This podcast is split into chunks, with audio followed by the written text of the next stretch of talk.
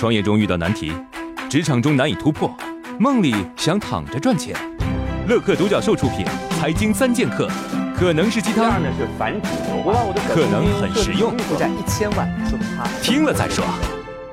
宜家的很多家具都是需要自己拼装的，明明是变麻烦了，可为什么好像这样反而更受大家欢迎呢？为什么有些女人很难离开渣男？因为在渣男的花言巧语之下，不断的付出，越付出越离不开。如果最后跟渣男崩了，这叫沉没成本，就是说船沉了，啥都没了。如果渣男最后回心转意，这就比跟好男人谈恋爱更有成就感，这叫劳力辩证。你在一个东西上面投入的精力越多，你越觉得这个东西价值越高。所以有些半成品会让顾客产生更大的感情。比如说宜家买来几块木板，吭哧吭哧一顿装，装好以后觉得自己也是个木匠啊，很有成就感，到处发照片向别人炫耀。让顾客适当的付出劳力，有可能让某些商品更加有魅力。网友逆光评论：乐高和高达模型可能就是这样吧，只等付出的人往往讨不了好。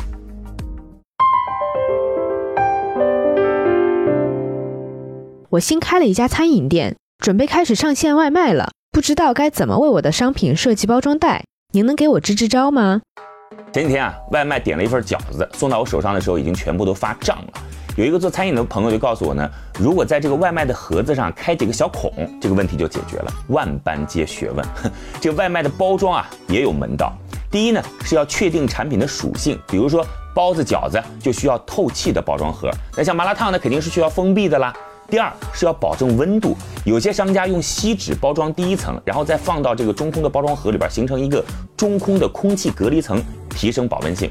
第三呢，要方便摆放，不要为了追求个性选择什么圆形的、正方形的、长方形的打包盒，是摆放效率最高、运输成本最低的形状，外卖小哥最喜欢。第四呢是包装袋要花心思，饭盒装在包装袋里边，好看的包装袋对用户来说有社交优越感。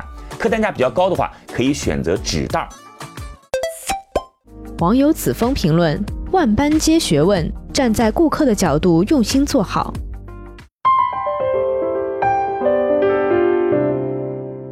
同样是大牌店铺，为什么麦当劳是竖着排队，而星巴克是横着排队的？这里面有什么学问吗？一般来说，麦当劳是竖着排队，星巴克呢是横着排队。为什么？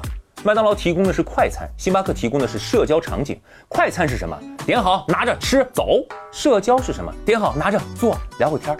横着排队，你可以看看这个，哎呦，哎呀，有小蛋糕，哎呀，只有小面包，等等等等，哎，看看咖啡做到什么程度了，有效的缓解等待的焦虑感。而如果是厨房在后面，则一切以效率优先，要快。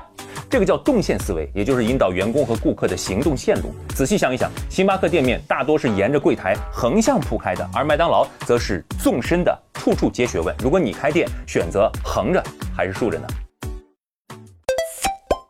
网友魔女评论：横向排队，证明柜台内可以摆一些更吸引人消费的物品。